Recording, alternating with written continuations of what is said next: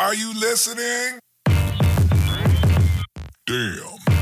Jo Leute, was geht und damit herzlich willkommen beim Steak Lobster Podcast Fussi Season Episode 42. Hier erfahrt ihr wöchentlich alles rund um das aktuelle Fußballgeschehen, Transfer-News und natürlich jegliche Updates. Bevor es sportlich weitergeht, hier ein paar Worte zu unserem Partner. Es handelt sich um AG1 von Athletic Greens. So einfach wie es ist, die neueste Folge zu starten, so einfach und praktisch ist auch das Konzept von AG1. Nicht nur aus dem Aspekt, dass die Zubereitung so easy ist, ihr tut eurer Gesundheit zugleich einen Riesengefallen. Das Ganze ist so simpel wie ein Freiwurf beim Basketball und so vielfältig wie unser Podcast. Es mangelt kein bisschen an Inhalt, denn mit 75 essentiellen Vitaminen, Mineralstoffen und weiteren Inhaltsstoffen aus echten Nahrungsmitteln ist der Drink von AG1 mindestens genauso vielfältig. Jeder Sportler weiß, dass der Erfolg nicht von heute auf morgen kommt und somit kein Sprint ist, sondern durch Kontinuität und tägliches Wiederholen von Abläufen ein regelrechter Marathon. Startet jetzt mit AG1 den Marathon für eure Gesundheit und belohnt euch mit vielversprechenden Erfolgen. Und wenn das noch nicht Anreiz genug ist, haben wir noch ein weiteres Highlight für euch im Angebot. Denn im Moment gibt es eine Aktion exklusiv für Hörerinnen unseres Podcasts. Auf athleticgreens.com slash steak and lobster erhält ihr kostenlos einen Jahresvorrat an Vitamin D3 und 5 Travel Packs zu euren AG1 Abo dazu. Nochmal, athleticgreens.com slash steak and lobster. Den Link findet ihr auch nochmal in den Show Notes. Und damit zurück zu den Boys. Heute an meiner Seite schon wieder. Was heißt schon wieder? Schon wieder klingt Ein, so abwertend. Ja, glücklicherweise. Ich freue mich. Mein Partner in Crime, Bex, was geht ab? Yo, yo, was geht? Mir geht's gut. Sehr gut. Ich habe das äh, mir auch erwünscht, dass es dir gut geht, so früh am Morgen. Ja, Mann, heute ist echt früh. Aber, ja, der, Manchmal der Leben, er spielt so. der Leben, Digga, von dem werten Herrn hier. Äh, ja, nee, Nein. ähm, kurzes Shoutout an die 6F der Max-Schmeling Stadtteilschule. Ja, meine Schüler, die haben irgendwie die Woche Radau gemacht, Digga, weil ich jetzt FIFA 23 getwitcht habe und so. Support ist da. Die gehen zu den anderen Lehrern auch richtig peinlich. Sagen, oh, Herr Oedete macht das und das, Herr Twitch. Oh, YouTube-Star. Ich denke mir, Jungs, Digga, entspannt euch. Sehr unangenehm, sehr unangenehm. dir. Aber, Shoutout an Alles die, gut. Macht schön. Alarm, nicht nur auf der Schule, auch auf allen anderen Schulen, wenn ihr da Freunde und so habt. Ja, Mann. Ne? Also ihr seid unsere Werbung. Ähm, und ich würde sagen, wir starten direkt rein. Und zwar in die Highlights der Woche. Nicht wie gewohnt mit den Ligen, sondern mh, letzte Woche, unter der Woche und am Wochenende Nations League. Ja, Mhm. das beliebteste Format im europäischen Fußball. Auf jeden Fall, Digga. Verbraucht Champions League, wenn du Nations League hast. Ja, ehrlich. So, von daher würde ich sagen, wir starten einmal mal rein und ich übergebe dir heute mal. Ja, ähm, ich erzähle immer, oder ich zähle Ja, zwei, zähl mal auf, und genauso du die Highlights vielleicht. So ja. bisschen was dazu. Also, wir hatten am 24. September, das ist vor sechs Tagen. Okay, Tschechien gegen Portugal, Portugal 4-0 Auswärtssieg. Kannst du auf jeden Fall gleich was dazu sagen. Mhm. Spanien verliert zu Hause 2-1 gegen die Schweiz. ja. Und ich weiß nicht, wie du das siehst, aber da zieht sich so ein roter Faden durch, meiner Meinung nach, was die Schweiz betrifft Mhm. und auch was das offensive Potenzial Spaniens betrifft. Aber kommen wir gleich zu. Armenien verliert zu Hause 5 zu 0 gegen die Ukraine, Schottland 2-1 gegen Irland gewonnen. Vielleicht jetzt, wo möchtest du reingrätschen schon mal? Äh, Schottland, Irland, nein, Spaß. ähm, ja, machen wir direkt los bei Portugal gegen Tschechien. In Tschechien 4-0 gewonnen. Habe ich gar nicht so mit gerechnet, dass es so, so ein klares Ding wird. Am Ende des Tages gut gespielt, klar dominiert, ähm, verdient gewonnen, 4-0 auch in der Höhe, in Ord vollkommen in Ordnung. Ähm, Spieler Sch- des Abends? Spieler des Abends war für mich ähm, Diego Dalot? ja, eigentlich schon die Manchester United-Fraktion, auch mit Bruno, ähm, schon sehr stark gespielt. Man muss halt tatsächlich sagen, ne? Dalot hat einen riesen Schritt gemacht dieses Jahr unter Ten Hag, Ich tatsächlich. wollte grad, das wollte ich auch gerade sagen. Also Ten Hag tut ihm sehr gut in seiner Art und Weise, wie er spielt. M- Mir oder mich freut's natürlich parallel, da- dass wir auf der Rechtsaußen nochmal einen Backup haben, einen sehr starken. So, weil da gibt's halt jetzt einen Spieler, der dann noch vor ihm ist.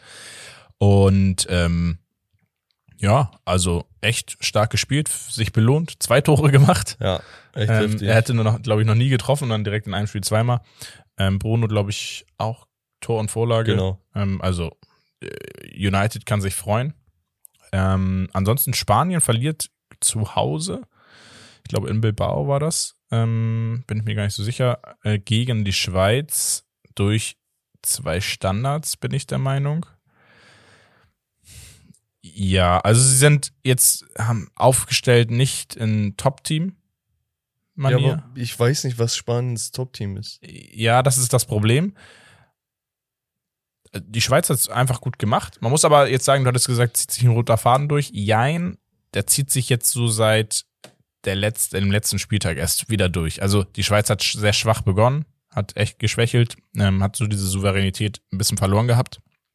Und jetzt sind sie wieder langsam, dass sie äh, echt wieder ein sehr unangenehmer und äh, ja ernstzunehmender Gegner sind und werden. Ja. Einfach passend, passend äh, kurz äh, vor der WM, ne? Also deswegen, ich bin mal gespannt. Mit der Schweiz muss man irgendwie immer rechnen. Wir haben es gesehen im letzten großen Turnier. Genau, äh, das meinte ich auch. Also, sie sind ein unangenehmer Gegner, glaube ich. Und jemanden äh, aus der Mannschaft da zu unterschätzen, ich glaube, da, da tut sich keiner einen Gefallen. Die haben jetzt alle drei letzten Spiele in der Gruppe gewonnen, also quasi gegen jeden Gegner am Stück, ne? Ja. Und ja, äh, die Schweiz wirklich interessant. So, dann machen wir weiter.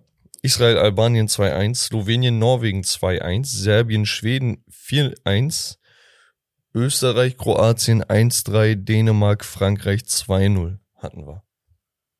Und da ist für mich persönlich interessant, einmal Serbien, ich glaube, das war das Spiel, habe ich gerade nicht vor mir, wo Mitrovic, Mitrovic einen. Doppelpack oder einen Hattrick, Hattrick. hatte. Ja. Und auch allgemein Serbien, was die da im Sturm haben, das ist Serbien ist also offensiv. Serbien, Mittelfeldoffensive ist äh, halt sehr, sehr spannend, finde ich. Auch wirklich ein Team, was eigentlich, egal gegen wen, immer für ein Tor gut ist. Definitiv. Die Schwäche ist halt in der Defensive. Da stellt sich dann auch am Ende des Tages Und das ist interessant, weil es früher genau andersrum war. Ja, ja, früher waren sie sehr, sehr stark in der Defensive. Offensiv hatten sie da immer nur so einzelne Highlights, wenn überhaupt. Und jetzt hat sich das echt gewandelt. Aber man muss sagen, es ist halt nicht nur die, der aktive Sturm oder die Flüge, sondern es ist auch das Mittelfeld, was eigentlich wirklich sehr Ja, ja, konstant natürlich, und stark ist, ne? natürlich. Mit Milinkovic, Savic und so weiter. Genau, Ähm, du, du hast halt noch ein Luka Jovic, der von der Bank kommt, ne, Ja. weil du halt vorne Vlahovic und Mitrovic hast. Ja. Die haben auch beide gegen Norwegen im nächsten Spiel dann beim 2-0 getroffen. Ja. Du hast einen Duricic, ich weiß nicht, Maximovic auf der 6, Milinkovic, Savic hast du erwähnt, also das ist Kostic hast du ja noch. dann, Kostic ne? Und so sowieso, und ja, so also, da- das ist krass, das ist wirklich krass, was da abgeht. ähm, Ähm, und ich weiß nicht, was noch für dich interessant war, vielleicht Kroatien, Österreich oder Dänemark, Ich finde Frankreich? beides. Ähm, ich will, glaube ich, mal so ein bisschen lobende Worte Richtung Kroatien, weil die haben für mich so diese Kurve nach unten gemacht, extrem, dass ich die gar nicht mehr so äh, als großen Brocken ernst genommen habe, weil sie ja auch einfach entsprechend gespielt haben. Aber sie die letzten Monate, also gerade so dieses Jahr, echt wieder eine steile Formkurve nach oben gemacht haben. Ich behaupte mal, das liegt auch an der Formkurve von einem Modric, die er ja in diesem Jahr nochmal wieder gemacht hat. Ähm, aber allgemein das gesamte Team spielt wirklich guten Fußball wieder. Also wirklich ein Gegner, dem man auch wieder nicht äh, gerne begegnen möchte in einem ja, K.O.-Spiel. Nee. Ähm, und Dänemark, was soll ich zu Dänemark sagen? Brutal. Dänemark ist geil. Wahnsinn. Das, das sind halt diese Teams, ne? Dänemark, Schweiz, etc. Und das macht das Ganze einfach in der heutigen Zeit so spannend, dass du nicht mehr sagen kannst, jo, äh, Team 1, 2, 3, die sind die klaren Favoriten, das bestätigt sich auch ganz souverän, sondern das sind echt die kleineren Teams, die vermeintlich kleineren Teams, sind echt Stolpersteine geworden. Beziehungsweise, was heißt Stolpersteine? Es sind wirklich ernstzunehmende Gegner geworden. Das Krasse ist ja, dass Österreich komplett abgeschlagen ist in dieser Gruppe. Und ganz ehrlich, die, die Gruppe besteht aus Kroatien, Dänemark, Frankreich, Österreich. Ja. Und ich hätte gedacht, okay, Frankreich Clearcut-Favorit. Mhm. Dann die anderen drei Teams mehr oder weniger auf Augenhöhe, wobei ich sagen würde, Kroatien noch mal einen Tick drüber, okay? Ja, ich hätte Dänemark, Kroatien auf Augenhöhe gesehen. Zu der Situation, also in der Form, wie Kroatien war und in der Form, wo Dänemark war. Also. Ja, und die Tabellenkonstellation ist halt krass, weil Kroatien Tabellenerster mit 13 ist, Dänemark 12 Punkte und Frankreich mit 5 Punkten. Sechs Spiele, ein Sieg, zwei Unentschieden, drei Niederlagen. Ja. Und das ist, das ist verrückt. Also ja, das, das kannst du mir jetzt nicht erzählen, dass es an dem jetzt fehlenden Benzema oder so lag. Der war auch die Spiele davor, So, wo sie ja. gepatzt haben da. Ähm, Und ich denke mir halt, ey, ganz ehrlich, man sollte ja die Nations League nicht überbewerten, ne? Man sollte sie aber auch nicht unterbewerten. das Pro also ich glaube, ich habe es ja schon mal gesagt, ich würde mir immer wünschen, dass in der Nations League halt ein bisschen ausprobiert wird. Das Problem ist bei Frankreich, das kann denen wirklich zu einem großen Problem werden, dieser qualitativ zu breite Kader. Also du hast da wirklich, du kannst ja fast drei Mannschaften aufstellen, qualitativ sehr, sehr Safe. hochwertig. Ja.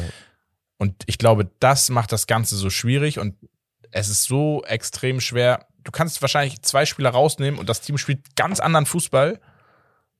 Und äh, dann, wenn du da wieder einen Spieler rausnimmst und einen anderen reinpackst, dann spielen sie auch wieder einen anderen Ja, Fußball. aber das Ding ist, das, das, Du das Problem hatte ja Spanien auch. Genau. Aber sie haben es gemeistert. Ja. Indem sie gesagt haben, ey, guck mal, das ist unsere Spielphilosophie. Egal, ob du Real Madrid, Atletico-Spieler oder sonst was bist. Wir lehnen das so ein bisschen ans Tiki-Taka an. aber ich kann dir sagen, warum.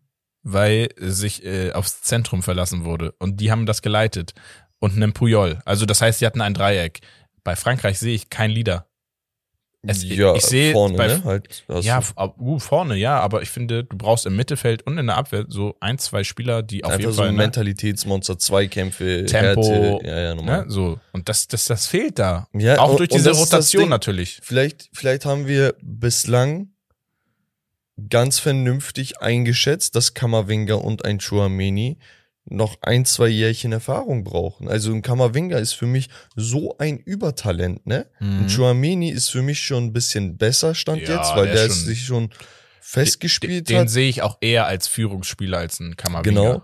Ähm, aber die, die braucht noch ein paar Jährchen. Also die Erfahrung ist einfach Gold wert und das sieht man. Das klingt jetzt so, ne, die brauchen noch ein paar Jährchen. Ja, kein Favorit. Natürlich sind sie der absolute Favorit. Natürlich. Also wenn alle aufspielen, stark aufspielen, dann ist Frankreich eigentlich nicht schlagbar. Würde ich fast schon behaupten.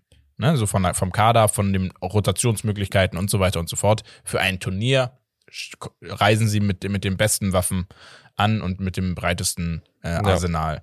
So, ähm, genau. Ich würde sagen, mach mal weiter. Genau, Niederlande, Belgien 1-0, Ja, quasi Derby. ja, ja, war, war ja. Wales gegen Polen 0-1, Färöerinseln gegen die Türkei 2-1 gewonnen.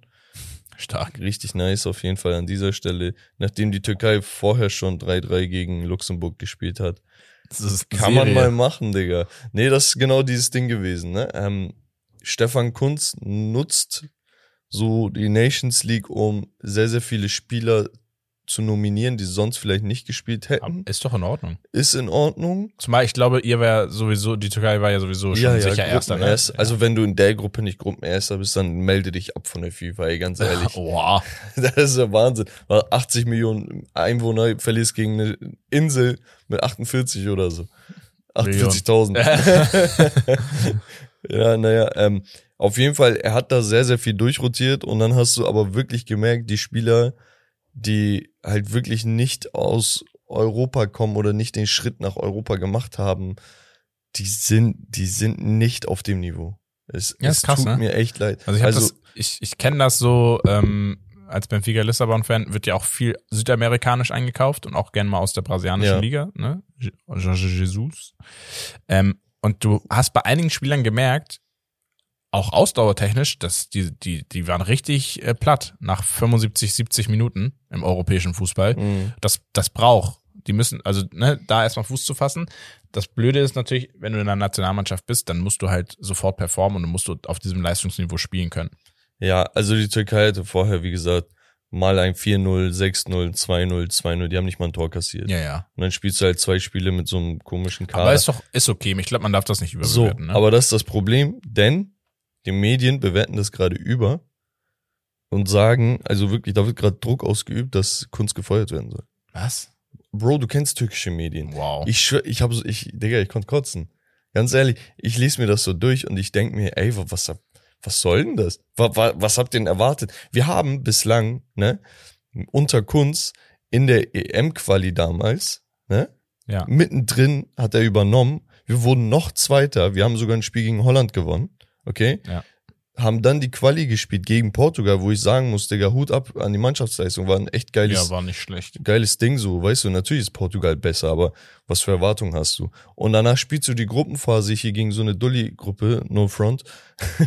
aber ähm, wirst Gruppenerster ist doch gut, ey. Musst du nicht alles jetzt hier überbewerten. Und dann musste Hamid Altentop, der ja der, der Präsident ist, Ja. Der musste sagen, ey, ich bin der Präsident und ich entscheide das, Digga. Und Kunz wird weiterhin unser Trainer sein.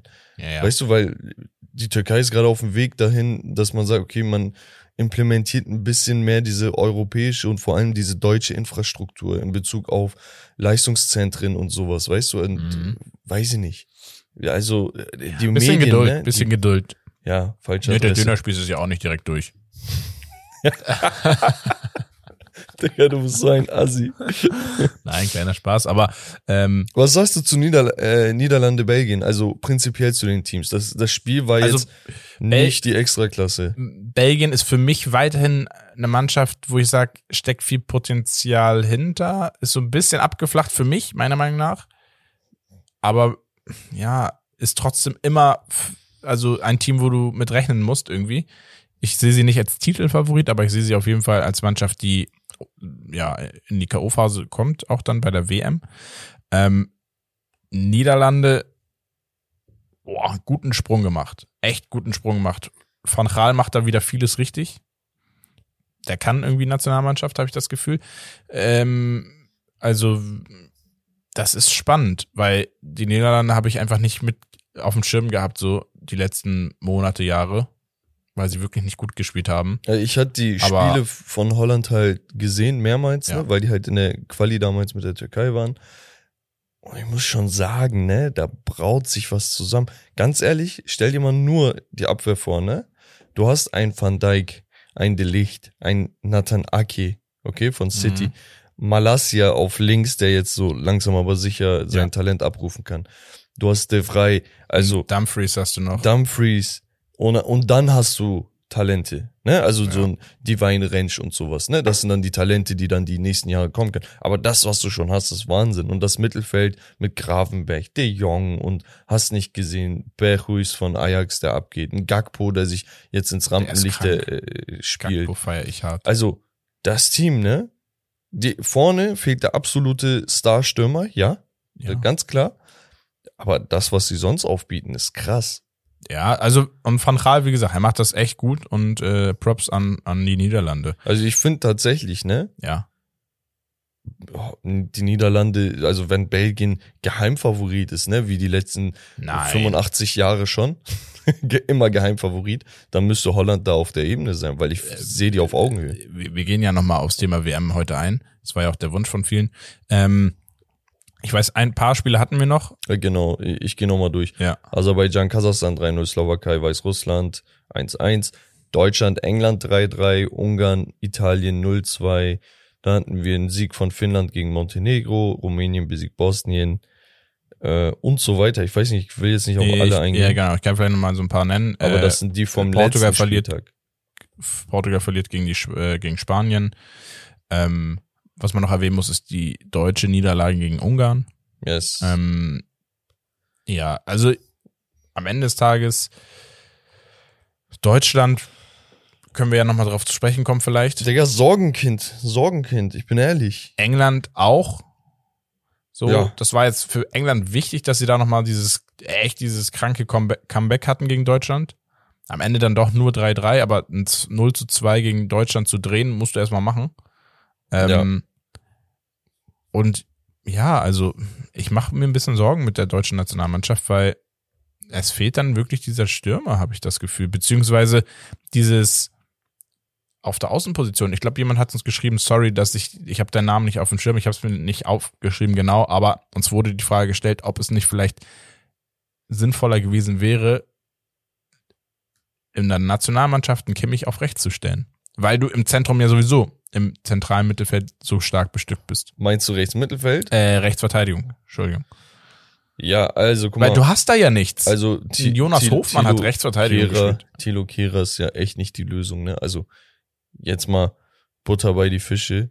Das, das geht nicht. Also das, das ist nicht das Niveau, wirklich. Also nee. das ist, das ist einfach, er kann seinen Job als Verteidiger machen, so, ne? Wenn, wenn da jetzt nicht ein direkter Starspieler gegenüber ist, packt er das. Ja. Aber nach vorne, da, da geht nichts. Das ist viel zu wenig. Jonas Hofmann auf die RV zu setzen, das, das war lächerlich. Später hat er dann, glaube ich, in der zweiten Halbzeit weiter Hat vorne er- gespielt. Da wahnsinnig da war gut er gespielt Granate, wieder. So. Ja. Ähm, Leroy Sané, wa- was der sich gerade leistet in der Nazio, weiß ich auch nicht. Und das Problem haben wir immer wieder gefühlt, genau wie Mbappé immer in den Schlagzeilen ist, alle zwei, drei Wochen kommt irgendeine neue Story raus, habe ich bei Leroy Sané das Problem, dass er alle zwei, drei Wochen plötzlich in einem neuen Formtief oder Form hoch Äh, ist. so Bocklosigkeit, es geht ja, ne? So Es geht ja in beide. Richtungen. Ja. Auf der einen Seite hast du gegen Barcelona und dann gegen Inter vor allem so geisteskranke Spiele und danach hast du plötzlich ein Formteam, wo du einfach ihn in die Tonne drücken kannst. Ja, also so eine Wundertüte, ne? Ähm, ich glaube, wenn man, das ist vielleicht so ein kleines Statement,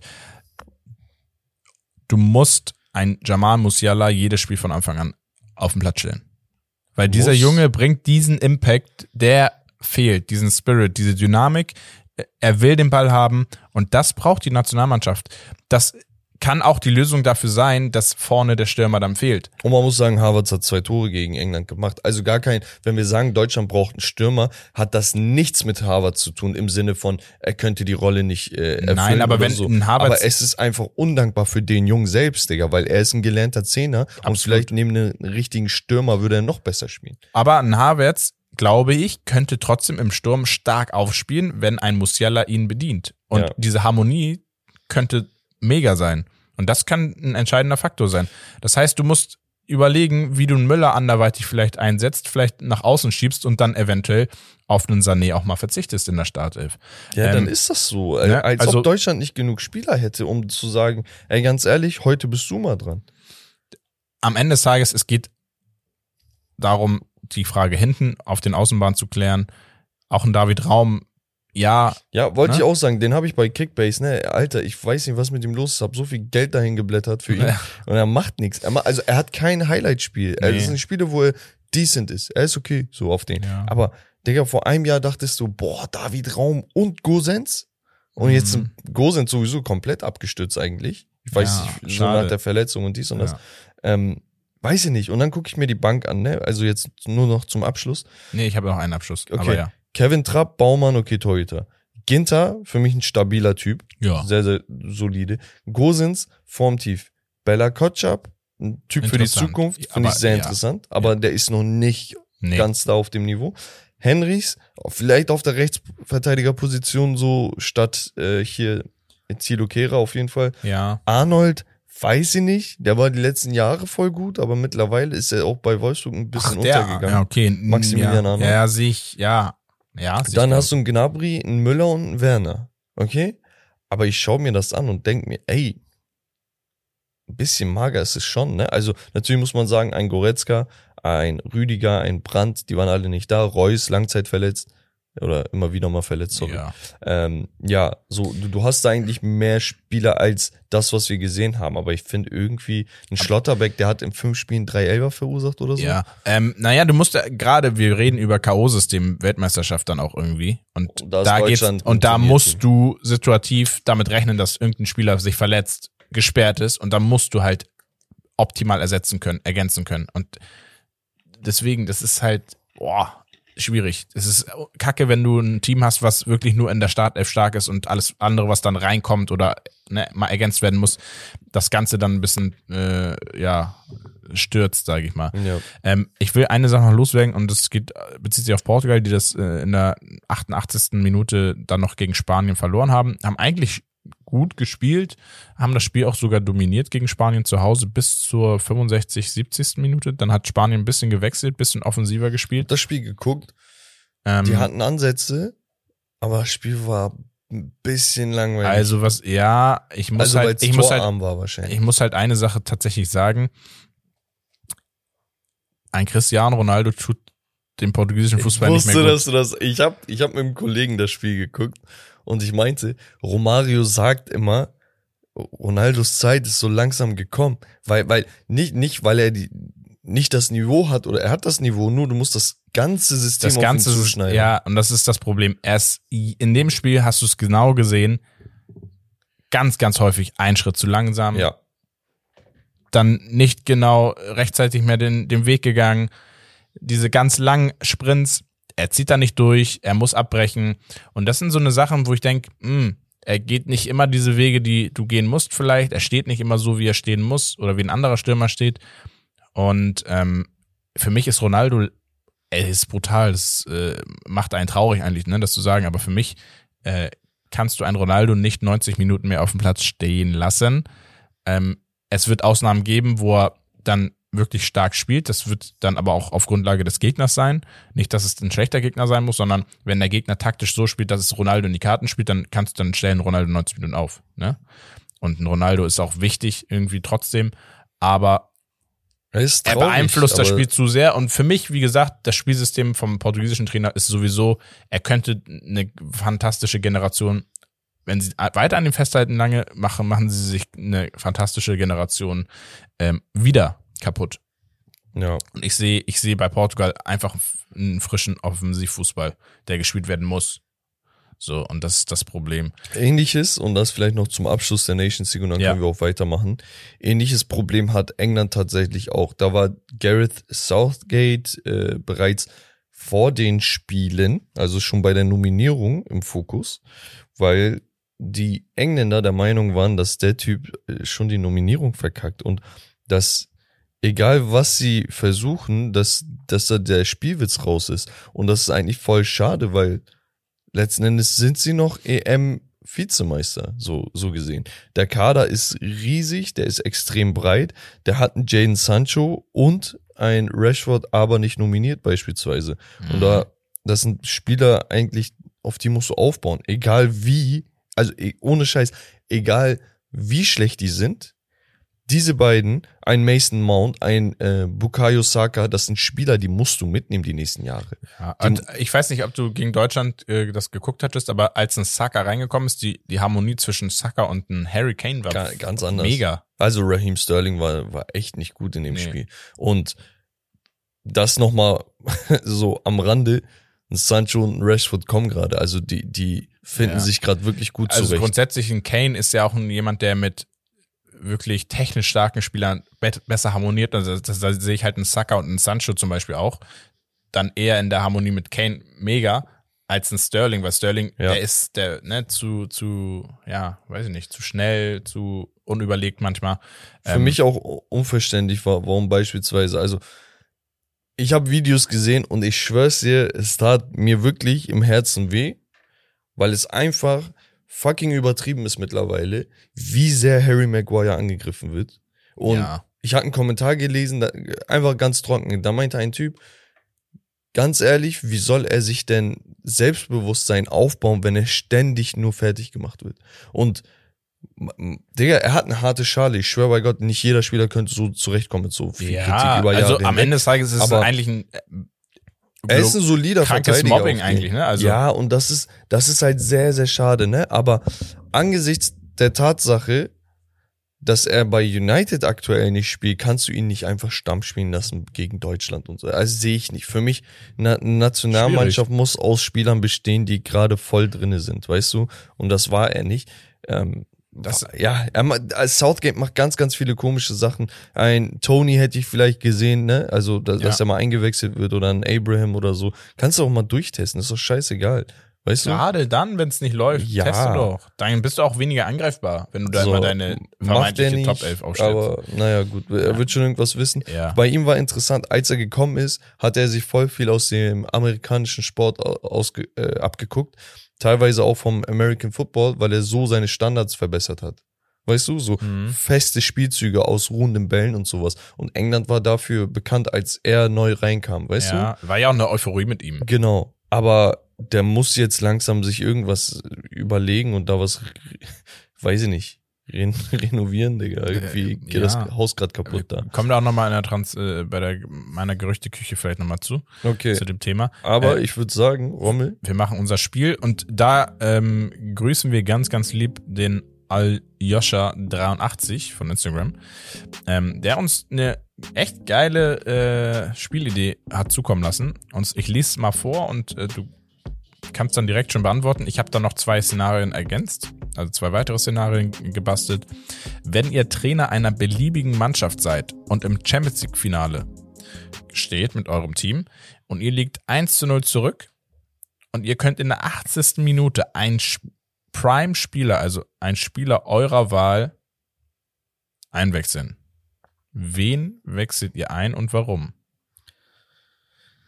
Ah, das ist super schwierig. Also erstmal richtig geiles Szenario. Ich feiere sowieso immer solche Szenariospiele. Aber ich, ich wüsste gar nicht. Also erstmal muss das ein klarer Bankspieler sein. Ne? Also ist ja Quatsch, wenn Na- ich sage, ich na will ja, Messi sagt- einwechseln. Ja, ich glaube, das ist trotzdem schon die Idee, dass man sagt, ja, welchen Prime-Spieler, kann auch irgendein Prime-Spieler sein, ein Spieler Prime in seiner Prime-Zeit, wem könnte, würdest du einwechseln? Wenn du jetzt überlegst, irgendein Spieler, alle, die du kennst, die ganzen Goats. Bro, ich würde immer einen Messi einwechseln, aber das, das tut ja nichts zum, ja, aber es ist die, ja, zur Storyline jetzt. okay. Also weißt du, was ich meine? Ja, Digga, wenn ich ein Tor brauche, nehme ich einen Messi rein. Wenn ich einen Assist brauche, nehme ich Messi rein. So, wenn, wenn ich Ballbesitz spiele, nehme ich Messi rein. Ja, Aber, Aber- äh, guck, ich, ich mach mal so, wie ich es verstanden hab, weil mit Messi ist die Antwort ein bisschen Messi steht öde. ja, ist ja schon auf dem Platz, so kann man sich sagen. Ja, okay, das so, ne, meine ich ja. Also wenn es tatsächlich, also wenn ich an Joker denke, ne, ich weiß, also an Edel-Joker, dann Ich weiß, der Digga. erste Spieler, der mir in den Kopf kommt, wer ist? Nils Petersen, Digga. Digga, äh, hatte ich auch auf der Liste tatsächlich, aber der erste Spieler ist für mich Inzaghi. Inzaghi, gerade bei seiner Milan-Zeit, Digga, der ist reingekommen, hat sein Ding gemacht, reingekommen, hat sein Ding gemacht. Er und vielleicht, so, ist, ja, Joker ist vielleicht ein falscher Begriff für ihn, aber so ein Origi bei Liverpool und so, wenn er seine Chancen bekommen hatte, Digga, das war auch immer, immer sehr interessant. Mhm. So, aber rein, reiner Joker für mich Inzaghi. Wo ich sag wirklich Joker, ne? Also Origi war einfach nur cool, so, also gibt besser. Ja. Also auch wenn ich aussuchen dürfte, Ich, oh, mehr, ich finde mehr Qualität Ich bei anderen. finde das übertrieben schwer, die Frage. Ich, äh, ich ratter halt auch gerade jetzt so mehrere Generationen durch. Ähm, boah. Echt schwer. ja, also Also- Pedersen, ja. Ja, nee, aber jetzt mal. Aber also, ne, gibt ja halt bessere Spieler dann, ne? Ja. Digga, Paulo Guerrero. Paulo Guerrero sagt dann, nee, ich wüsste es. stand Digga, jetzt- Paco Alcázar, Digga. Äh. bei, bei Dortmund, was er da abgerissen hat. Nee, ich, also ich wüsste es stand jetzt nicht, wen ich da einwechseln würde. Okay, Also, angenommen, wir würden sagen, nicht Stürmer. Fällt dir ein Mittelfeldspieler ein, wo du sagst, Digga, den würde ich immer für einen Boost mit reinholen? mh, immer für einen Boost mit reinholen, Mittelfeldspieler. Also grundsätzlich finde ich immer tatsächlich ein Boost ist so ein bisschen gewesen in der Vergangenheit, wenn er reinkam, war dann Renato Sanchez. Mhm. Ne, so. Weil er er viel Dynamik, viel den Ball fordert, sehr körperlich äh, in die Zweikämpfe sehr präsent. Also das merkst du dann schon auf dem Platz. Ansonsten Mittelfeldspieler. Ähm, boah, Bisschen schwierig, ne? ja. Ja. Aber, wie gesagt, bei mir Inzaghi, ich weiß nicht, ich fand den Typen legendär. Ja. Krank. Finde ich geil. Ich habe aber noch zwei weitere Szenarien gemacht. Jo. Und das zweite Szenario ist, deine Mannschaft steht kurz vor dem Elfmeterschießen. Du kannst noch einmal einen Torwart deiner Wahl einwechseln. Welchen Torwart wählst du? Boah, Elfmeterkiller. Ja, und da, weil du könntest jetzt sagen, ja, Torwart, ne, gibt's natürlich so die Favorites, aber wir reden jetzt über ein Elfmeterschießen. Mm. Das ist sehr, sehr schwer. War nicht Kipper, Digga, einfach krank? Boah, weiß ich gar nicht so genau. Digga, der hatte doch einen Pokal voll zerrissen im Elfmeterschießen. Ja, es geht. Boah. Wer ist denn, wer ist denn gut? Boah, fällt mir tatsächlich spontan Also ich- uns keiner ein. Also man muss ja, äh, wenn wir an große Elfmeterschießen denken, dann denke ich an ein äh, Dudek, Ja, dann denke ich an einen Oliver Kahn, dann denke ich aber auch an einen Manuel Neuer. Digga, ich denk an einen Rafael Gikiewicz, Digga. Gikiewicz. Er hat schon Äh. zwei gehalten dieses Jahr. ähm, ich glaube, wir müssen dann auch über, hm, ich weiß gar nicht, war Buffon ein Elfmeterkiller? Ich erinnere mich an das Elfmeterschießen gegen Deutschland, da war er schon stark. Ah, Courtois ist vielleicht interessant, wegen seiner Länge nochmal und so. Ja, gut, ein Oblak vielleicht. Ja, ich will halt nicht willkürlich jetzt irgendeinen Torwart aufzählen, den ich gut finde, weil wer ist denn wirklich ein Elverkiller, weißt du? Ich nehme Oliver Kahn auf Grundlage damals Champions League Finale gegen Valencia, Okay, der ja. da auch ausgerastet ist dann. Ja, da, da, Gut, ich, er immer, da aber- müsste ich mit Dudek gehen. Okay, du gehst mit Dudek, geil. Ähm, und letztes Szenario. Deine Mannschaft bekommt in der Nachspielzeit einen Elfmeter. Welchen Schützen wechselst du ein? Boah, Elfmeter, ich glaube. Bei mir gibt's einen zurzeit, der muss. Also Balotelli war immer sehr, sehr high gerankt, aber ich finde, der, der ist für mich so ein Unruhefaktor, Digga. Ich, der, ich weiß nicht, ob er, weißt du, bei ihm kann irgendeine Kleinigkeit sein und er tickt aus, hat Fokus nicht und dann, Ja. weißt du? Ja. Aber ich glaube, reiner Elverschütze statistisch gibt's nicht viele, die besser sind als Lewandowski. Ah, ich wäre nicht mit Lewandowski gegangen. Sondern? Ich finde, also ja, Lewandowski auch sehr, sehr souverän, Ja. aber sehr, sehr souverän und die Art und Weise, wie er die Elfmeter reinknallt, ganz klar für mich Harry Kane. Harry Kane schießt seine Elfmeter immer oben in die Ecke. Oben rechts, oben links schießt er in 80 Prozent der Fälle, 70, 80 Prozent der Fälle und er verwandelt sehr, sehr viel. Ja, ich hatte mal irgendwo so eine Statistik aufgefasst, wenn ich die mal hätte, Digga. Weil da, da war tatsächlich ähm, gelistet, wie viele Elfmeter sie nehmen, wohin sie schießen, wie präzise äh, die ganzen geschossen sind Ja. und so weiter. Also für mich Harry Kane tatsächlich. Digga, oder auf richtig Eier, Digga, sie dann immer für einen Lupfer gut. Oder auf, auf lustig Hans-Jörg Butt. Dann hast du auch gleich den Torwart für Elfmeterschießen. Ja, Spaß. korrekt. Nein, aber ähm, ja, ich würde mit Harry Kane gehen. Ist für mich, auch wenn man sich das mal lang, langfristig betrachtet, habe ich selten einen Schützen gesehen, der wirklich so souverän die Dinger da reingemacht hat. Weil die sicherste Variante ist oben in den Knick. Oben. Boah, weiß nicht, ob das sicher ist. Doch. Wenn du das kannst und Ja, wenn- Harry wenn du- und wenn- ja. kann das und das ist das fasziniert mich. Der steht da mit Druck und der knallt dir das Ding einfach oben in den Winkel jedes Mal. Ja, ja, Und normal. ein Torwart kann einfach, du kannst als Torwart nicht spekulieren, ich springe jetzt oben in den Winkel, weil du eher damit rechnen musst. Ja, aber du Digga, springst nach links oder rechts, Digga, und wenn, wenn der du kommst halt aber nicht, an. so gut geschossen da, ist. Da musst du ja 2,20 Meter sein. Ja, aber wenn der nicht so gut geschossen ist, mit der Armlänge kommst Ja, du schon wenn- auf 220. Wenn, äh, ja, nein, aber ich meine, von der Allgemeingröße musst du schon 2,20 sein. Ja, von der Aber- Schuhgröße dann so und so. Ja, was? Schuhgröße vier- 56 oder so. Also da, das ist das Ding, ich habe ein Problem damit, wenn der nicht perfekt geschossen ist, ist der haltbar, weil der dann so halb hoch aber kommt. er schießt immer aber, perfekt. Aber bis jetzt. ein Hurricane, gehen. ja, also für mich. Kane. Für dich Lewandowski Ja, auch ich, interessant. an dieser Stelle, wie geil ist sein Name bitte, Digga? Wer? Von Kane. Mit Harry davor, einfach Ja, so Harry auf, Kane. auf Harry Katrina. Der ist so heftig gemacht, Digga. Eigentlich schon. Er, er muss ein Star werden, genau wie Leonardo DiCaprio, Digga. Die sind geboren für sowas. Aber gut, das Ja. war's von einem Spiel, oder? Ja, das war's von meinem Spiel, beziehungsweise von dem Spiel von unserem lieben Community-Mitglied. Und zwar, ich hab's mir aufgeschrieben. Aljoscha 83. Aljoscha. Genau. Liebe Grüße nochmal an dich. Vielen Yes. Dank. Ich würde sagen, wir machen weiter. Mit dem Hauptthema. Das ist ähm, die WM-Prediction. Das wurde sich tatsächlich gewünscht. Ähm, und zwar von unserer Community äh, beim, Ich bin Commu- noch gar nicht darauf gewappnet. beim. Community Day. Nee, aber ich denke, aufgrund von Nations League, wir sind schon bei Nationalmannschaften, da habe ich gesagt, komm, wir gehen schon mal rein. Das wird natürlich nochmal richtig intensiv werden. Digi, das ist in einem Monat.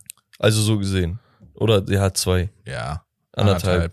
Anderthalb, zwei. Überleg mal. Ja, ist komisch. Aber auf der komisch. anderen Seite ist es es wird auch kalt geil. einfach und es, die WM rückt näher. Hä? Aber das ist geil. Guck mal, im Winter kann man nicht viel machen, da gehst nicht jeden Tag raus. ja, das ist das kalt Geile. Du guckst dann auch viel Fußball, ne? So. So. Ähm, und ich habe mir so ein paar Fragen aufgeschrieben. Äh, Ich rate die vielleicht mal durch und wir gehen dann nach und nach die Fragen durch. Gerade hast du die Gruppen durch oder die Fragen? Nee, die Fragen, die ich mir zu den gesamten, Okay. zur gesamten WM aufgeschrieben habe. Welche Spieler werden abliefern? Welche Spieler werden enttäuschen? Welcher Spieler schießt die meisten Tore und welcher Spieler wird Young Player of the Tournament?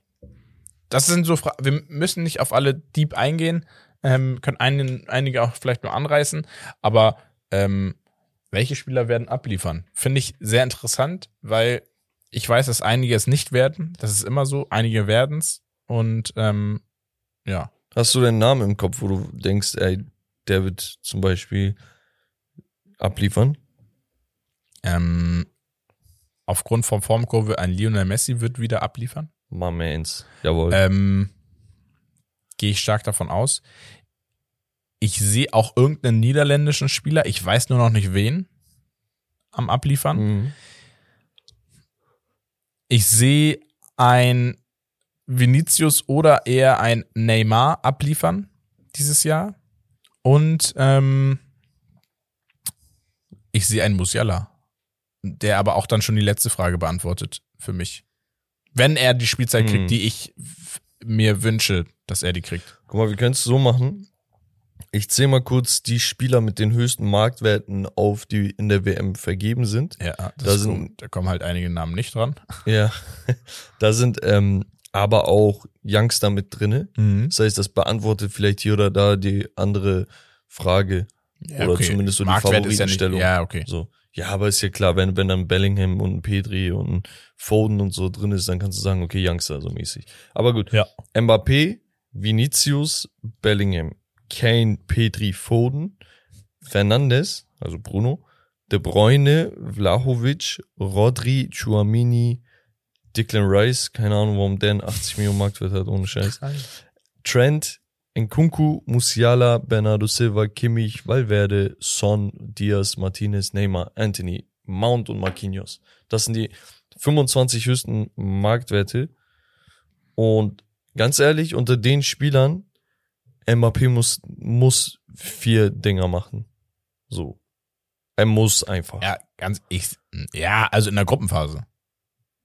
Ja, im Turnier schon. Ne, Digga, kannst keine, keine 20 Tore, aber.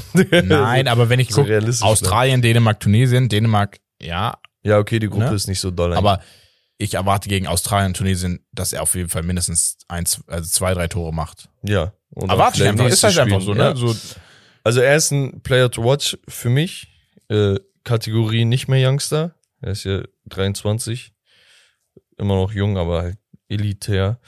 Bellingham ist ein Spieler, ich glaube, der wird richtig aufdrehen. Es wird England letzten Endes nicht viel bringen, aber ich glaube, er wird so einer der Spieler, wo du sagst, Digga, voll, voll schade eigentlich, weil guck mal, was für eine Leistung er ich denke, dass er sehr gut spielen wird. Es wird aber im Gesamtgefüge einfach runtergehen und deswegen Das wird er nicht so appreciated, wie es vielleicht eigentlich hätte appreciated werden müssen. Appreciated. Appreciate. Appreciated werden müssen. So, Ähm, wer wird enttäuschen? Guck mal. Da, das soll gar nicht auf Hot Take angelehnt sein, weil das ist mein Lieblingsspieler. Ich sag das, seitdem er die Laie bei Bremen hatte. Ich weiß nicht wann das war, 2010, 11.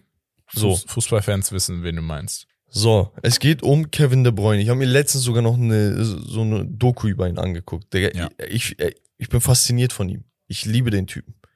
Aber das ist sein Team.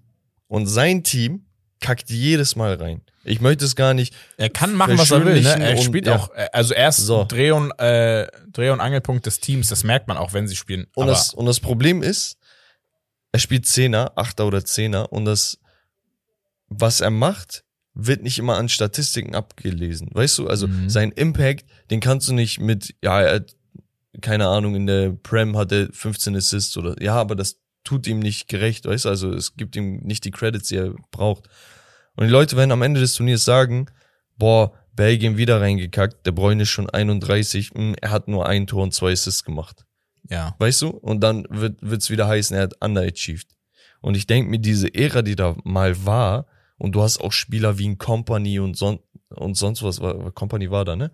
Ja. Ähm, hast du verloren, so weißt du, ein Hazard hast du nicht mehr in der Prime. Also du hast schon, du hast schon mies Spieler verloren oder abgegeben mittlerweile. ja. Der Zug fährt langsam ab. Und das ist so vielleicht die letzte WM von De Bruyne. Vielleicht hat er keinen Bock mit 35 zu kicken. Vielleicht verletzt er sich. Vielleicht ist er einfach Allgemein, nicht mehr gut. die, die goldene belgische Generation, das ist die letzte WM eigentlich. Ja, So in der so. Konstellation. Digga, und die bleibt nicht mehr lange Gold. Das ist das Problem. Deswegen glaube ich, dass ein De Bruyne nicht persönlich auf individueller Ebene ähm, nicht liefern wird, sondern einfach als Team und als Leader, er wird zur Verantwortung gezogen. Was ich auch verstehe, ganz ehrlich, wenn, wenn du der Captain bist, dann fragen dich die Leute am Ende, ja, was hast du gemacht? Ähm, genau. Wer schießt die meisten Wer- Tore? wer- Also, achso, ich wollte vielleicht nochmal, wer wird nicht abliefern. Wie gesagt, ich sehe einen Ronaldo halt nicht mehr in, in Liefer, Digga, so Lieferform. ein Hater, Digga. Also er, er ist nicht mehr bei Lieferando. Ähm, keine Werbung. Ähm, und wen sehe ich? Was war jetzt die Frage? Wen sehe ich? Äh, wer schießt die meisten Tore? Ich kann mir vorstellen, dass so ein Flügelspieler gar nicht stumm spitze, ne, sondern ein Flügelspieler wie so ein Memphis Depay plötzlich durchdreht. Also ich sag nicht original Depay, aber er ist derjenige, der seit 2020 die meisten Länderspieltore gemacht hat Ja. auf der Welt. Ja. Also, was, genau, das sind manchmal so, so unscheinbare Spieler. Das meine ich. also ich könnte mir auch einen Heung-Min Son vorstellen, dass der auf einmal irgendwie mit vier, fünf Toren das Ding, wenn sie weiterkommen, ne? Ähm, in Lewandowski zum übrigens auch ein Spieler, den ich glaube, der underachieven wird. Ähm, Ist er dabei? Ja. Ist Polen dabei? Polen in Argentiniens Gruppe. Ah, okay. Äh, stimmt. boah, ich, ich kann mir vorstellen, Torschützenkönig könnte, ja, also eigentlich Favorit Benzema oder ein, ein Mbappé. Ich, ich glaube, ein Benzema wäre ein Spieler, der enttäuschen könnte. Ähm, also ich habe irgendwie den Vibe. So. Ja, ich sehe halt einen Neymar auch Welle, Vibe. Vibe. Ich sehe halt Neymar tatsächlich auch wieder als potenziellen Torschützenkönig, aber auch einen Messi musst du mit reinnehmen, weil er halt einfach Dreh- und Angelpunkt ist. Und ähm, ja, ich fände vielleicht nochmal interessant, wenn wir, ähm, wer wird abliefern ähm, oder wer schießt viele Tore, auch vielleicht mal auf die kleineren Teams, vermeintlich kleineren Teams äh, Ja. eingehen. Was hältst du denn von dem Darwin Nunez? Nee. Ist Nee. zu früh. Ist zu früh. Ja, heißt ja nicht, dass er nicht liefern kann. Ich meine, für einen Rames war es eigentlich auch zu früh damals. Ja, aber weiß ich nicht. Ich sehe, Uruguay wird geschwächt sein, ein Araujo wird fehlen. Okay, ich zähle ein paar Namen auf, du sagst einfach kurz und knapp. Ja. Jonathan David mit Kanada. Mhm. Ja, also sag. Ach so, ähm, ich glaube schwierig, weil Kanada dann doch ein Tick zu schwach ist vom Team. Okay. Ja. Ähm, keine kleine Nation, aber was hältst du von einem Richarlison? Kann in dem Gefüge Brasilien funktionieren. So, das, das, das ist das halt, ne? Deswegen hatte ich vorhin gesagt, es kann Brasilien offensiv alles sein. Die haben sonst keinen, also nominellen Star Stürmer. Stürmer, der wie eine Neun agiert, weißt du? Und Dann er Jesus neben- jetzt, ne? Bei zuletzt. Ja, genau, und der wurde zuletzt nicht nominiert, deswegen Krank, weiß krank, ich ne? nicht. Aber ähm, ja, das wäre vielleicht, vielleicht wirklich die Chance für ihn. Was hältst du von einem, boah, weiß ich selber nicht, aber das interessiert mich. Was hältst du von einem Gakpo? ist spannend. Also, ich halte sehr viel von dem Typen. Ich, ich finde, der spielt richtig geilen Fußball.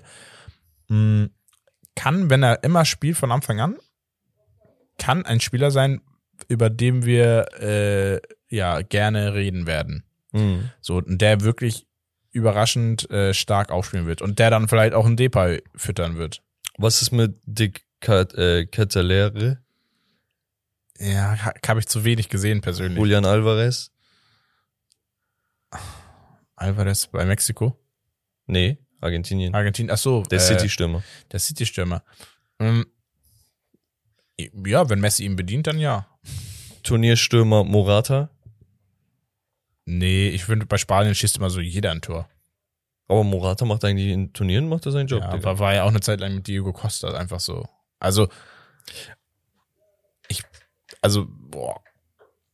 Ich bin nochmal auf Ghana gespannt, muss ich ehrlich sagen. Wollte ich gerade sagen, ey. weil da spielen jetzt Spieler auf einmal, wo ich du sagst, gewartet, huch, dass du mir das Mikrofon gibst. huch. Weil Ghana hat ja ganz, ganz viele Kollegen nominiert, die vorher eigentlich vielleicht sogar für eine andere Nationalmannschaft gespielt hätten. Und ein Name ist da ein Iñaki Williams, Mhm. der als Stürmer fungiert. Was hältst du denn von dem? No, er ist krank, ich feiere ihn.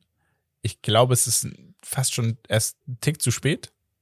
Nee, ja, ja, 28, noch in der Prime. Ja, aber ich weiß nicht, er hat ein bisschen abgebaut. Er war ja jetzt auch mal verletzt vor kurzem. Das erste Mal seit, glaube ich, keine Ahnung wie vielen Jahren. Ähm, wird interessant. Ich, es wird die Frage sein, ob Otto Ado äh, bei Ghana es schafft, diese neuen Spieler zu implementieren in das Gesamtgefüge und ob das so alles eine Harmonie wird wie. Und das ist halt die Schwierigkeit so kurz vor so einem großen Turnier, weil man muss sich die Frage stellen, es sind Spieler da in dem Team, die haben die Quali ge- gespielt, die haben ne, zusammen den Erfolg Quali geschafft, Nigeria äh, besiegt dann in, in, der, in dem K.O.-Spiel. Und dann nimmst du Spieler raus, die das alles miterlebt haben, für Spieler, die noch nie für das Land gespielt haben, packst die rein. Das Ich macht weiß, was natürlich du auch was mit den Spielern, die im Team noch sind, weil ne, da auch eine gewisse Harmonie. Am Ende des Tages spielen sie für ihr Land und wollen das Bestmögliche. Klar, wenn du da so rangehst, und das muss die Anforderung sein an die Profis, ähm, dann kann das ein spannendes Projekt werden. Ja. Ich glaube aber, dass diese WM noch nicht ähm, die Erwartung erfüllt bei den ghanaischen Fans, ähm, wie sie es sich wünschen, Ja, also, wenn sie eine Runde weiterkommen, ist ja schon das Ziel erreicht eigentlich. Also keiner erwartet da, glaube ich, ein Halbfinale. Man muss halt sagen, ein Iñaki Williams, ein Tariq Lamptey, ein Pfeiffer, ein Königsdörfer und ein Stefan Ambrosius sind jetzt spielberechtigt für Ghana. Also sie kriegen da auf jeden Fall noch einen Boost rein. Ist interessant. Aber ich würde sagen, Rommel, lass uns mal die Gruppen anschauen Ja. Und uns da ein wenig vertiefen. Wir haben die Gruppe A mit Gastgeber. Okay. Katar, Katar, Ecuador, Senegal und Niederlande. Und ich würde, so wie ich aufgezählt habe, das einmal auf den Kopf stellen und sagen, die Gruppe endet mit Niederlande auf Platz 1, Senegal auf Platz 2, Ecuador auf 3, Katar auf 4. ja, unterschreibe ich mit der Prognose, dass Senegal und Ecuador spannend wird, das Duell. Okay. Ich denke, aus der Gruppe wird es ein, zwei Youngster geben, die sich ins Rampenlicht spielen werden, weil die Gerade hast du sowohl bei Senegal als auch in der Niederlande. Ja. Und ich meine, wenn du dann gegen nominell schwächere Gegner spielst, vor allem Gastgeber, erste Spiel und so, da kann sich der eine oder andere ins Ra- Rampenlicht spielen. Ja, auf jeden Fall. Dann haben wir unsere Killergruppe. Hatten wir schon mal so ein Lachflash Lachflash gehabt. nach der Auslosung. Genau. England, Iran, USA, Wales, das politische Krisengipfel. Ja. Die Gruppe, äh, ja, also Iran abgeschlagen auf vier, England müsste auf eins sein und zwischen USA und Wales. Schwierig. Wales ist glaube ich, nicht zu unterschätzen. USA, aber auch mit spannenden Spielern ähm, vom Kader her. Ich sehe USA auf zwei. USA, USA, ja, äh, die haben, die haben mittlerweile echt gute Qualität. Mhm. muss, muss man sagen. Dann in der Gruppe C Argentinien, Saudi-Arabien, Mexiko und Polen. Und da ist, glaube ich, Saudi-Arabien klar Favorit. Ja. äh, Argentinien Favorit, aber da muss ich mir wieder so die Frage stellen, ich sehe, dass jeder gegen Saudi-Arabien gewinnt. Und dann sehe ich für, auch für Argentinien mit Mexiko und Polen zwei extrem eklige Gegner. So, wenn du dann unentschieden hast und das Team dann, äh, sagen wir, Mexiko spielt gegen Argentinien unentschieden, Ja, weil Polen lateinamerikanisch äh, Dings, genau. so, äh, ist immer hitzig und dann gewinnen sie gegen Polen, sind sie Gruppenerster. Und Ja. dann, dann, dann muss Argentinien im Polenspiel um, um Ja, alles und fighten. Polen muss auch dann Eben. Und, Und das deswegen, ist halt das, das, ne? das kann ganz, ganz schnell gehen. Also das könnte die größte äh, Überraschung überhaupt sein, glaube Aber ich. nee, Digga. Also jetzt, Ja, jetzt, nein, jetzt könnte. mal im Ernst. Ne? Wenn Wenn, wir- wenn wir- Messi in seinem letzten WM-Turnier, Digga, nicht liefert, ne, und äh, gegen hier in der Gruppe mit Saudi-Arabien rausfliegt, Messi und Ronaldo gefeuert, Lieferdienst. Ja, nee, also sehe ich nicht. Egal wie, sehe ich nicht. Also der Ja, glaube ich auch nicht. Also, aber und Dybala und so. ich sehe, ich persönlich sehe Mexiko vor Polen.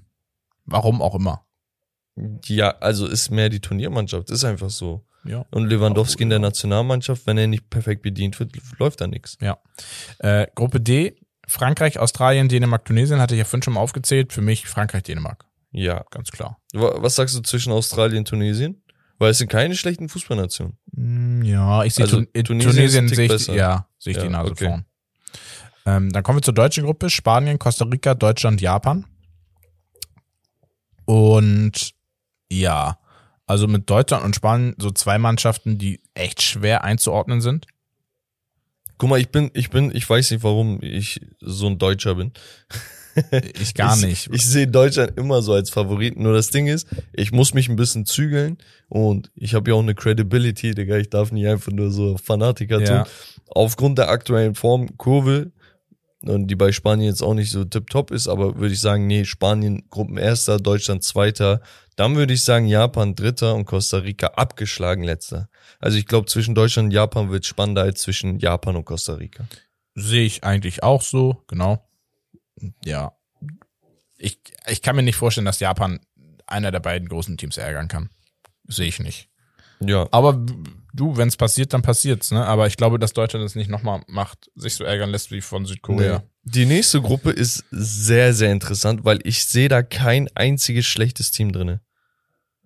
Also wirklich, da, Ja. da ist für mich kein Team, wo ich sage, boah, okay, die werden halt jedes Spiel verlieren oder mal nur ein Unentschieden haben. Natürlich wird es am Ende darauf hinauslaufen, weil das ein Oh, Spiel ich finde, ich finde, ist. Ja, die geht noch. Ich finde darauf die Gruppe. Ja, habe ich auch immer. eigentlich im die letzten drei Gruppen sind eigentlich so, wenn man vom Gesamtgefüge sich anschaut, die spannendsten Gruppen. Genau. Also wir haben in der Gruppe 11 Belgien, Kanada, Marokko und Kroatien.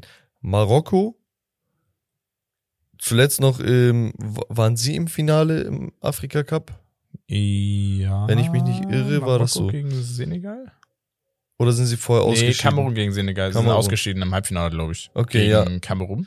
Ja. Äh, Da, wo Hakimi zwei Freistoßtore reingehauen Ja. hat, back to back und so. Ja, Kanada, wie gesagt, sehr, sehr talentiert, junges Team, unerfahren. Das ist halt eines dieser Teams, wo du sagst, die sind halt echt unerfahren und das ist das Turnier, wo sie die Breakout-Games haben und dann komplett durchdrehen und bei jedem auf dem Sie Schirm haben sind. halt überhaupt nichts zu verlieren. Oder, genau, oder du sagst halt am Ende, ja, hat man schon kommen sehen, ne, weil zu wenig Erfahrung. Ich gehe eher davon aus. So, Ja. Tatsächlich. Dann würden wir sagen, Kanada auf dem letzten, Marokko auf dem dritten, Kroatien zwei und Belgien eins. Ich sehe aufgrund von Form Kroatien sogar vielleicht auf eins. Ihr sagt nicht vielleicht, entweder siehst du Ja, oder nicht. Kroatien Das eins, sind diese Belgien Halbantworten, wo du dann immer recht hast am Ende. Kroatien auf eins. Ja, muss hier Ding festmachen. Wir machen eh noch hier äh, untereinander, ich glaube, so ein, so ein Ranking oder vielleicht Ja. so ein Tippspiel mit der, mit der Community Ja, zur, WM zur Tippspiel WM. ist geil. Ähm, da, ist da auch, also ist auch zeitlich übersichtlicher als jetzt ganze Saison. Ganze ne? Saison, ja, Mann.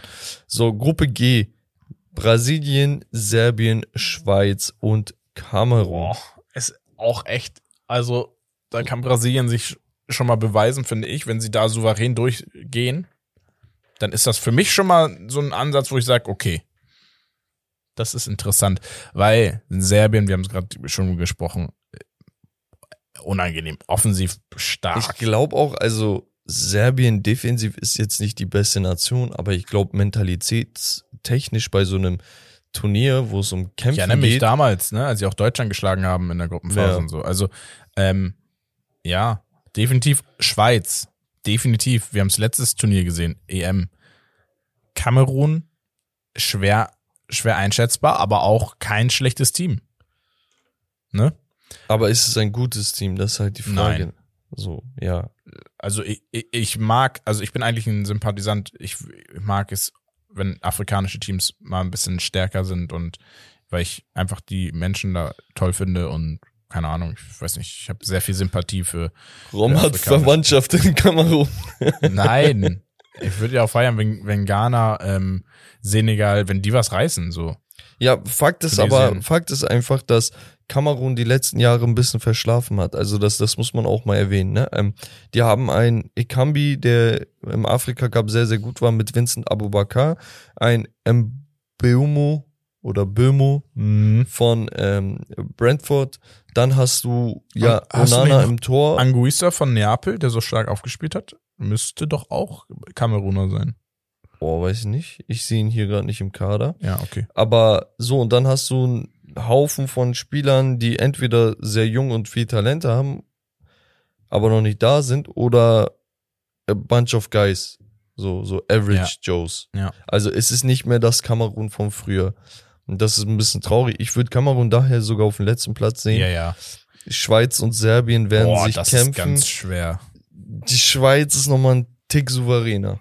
Also Serbien hat vielleicht mehr Upside, weil sie einfach so viel Qualität in der Sturmspitze haben und mit Kostic, der die bedienen kann und so. Das Ding ist, Aber ich glaube, Schweiz hat es uns schon gezeigt. Ja, aber man muss auch sich die WM-Quali von Serbien angeschaut haben, wo sie Portugal hinter sich gelassen haben. Ja, ne? ja, natürlich. Und Serbien ist ein Team, was wirklich auch schafft, in den letzten Minuten noch, äh, also bis zum Ende wirklich immer noch gefährlich zu sein. Und das, das, das ist wirklich, ich sehe sie komplett auf Augenhöhe. Ich kann da nicht sagen, wer wird Zweiter, wer wird Dritter. ja, aber musst du ja. Hm, Ja, dann Serbien. Krass, okay. Äh, machst du das für die Quote, damit du immer das Gegenteil nee, von mir wegen, sagst? liebe Grüße an Nick. Ja, Mann. Nick One. so, letzte Gruppe, Gruppe H, bestehend aus Portugal, Ghana, Uruguay und Südkorea. Portugal kriegt immer eklige Gruppen. Ich weiß nicht wieso, immer Deutschland, Spanien, immer so, sowas. Ähm, hast du zwar nicht- Deutschlands Gruppe ist voll schwer. Findest du Deutschlands Gruppe schwerer als die portugiesische Gruppe? Nein, aber das war auch nicht meine Aussage. So. Also, die haben ja keine leichte Gruppe. Nein, das wollte ich auch nicht damit sagen. Okay. Also auch Argentinien hat keine leichte Gruppe.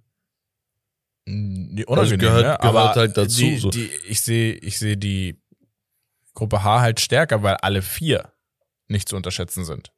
Ja. Ne? Also, so, Also ich glaube, die größte Wundertüte wäre Ghana. Einfach aufgrund der Tatsache, Ja. dass da so viel Neues mit reinkommt genau. man muss gucken. Dadurch, dass so viel Neues jetzt reinkommt, haben sie sich natürlich nochmal ein bisschen hochgedrückt vom, vom, vom, vom, ja.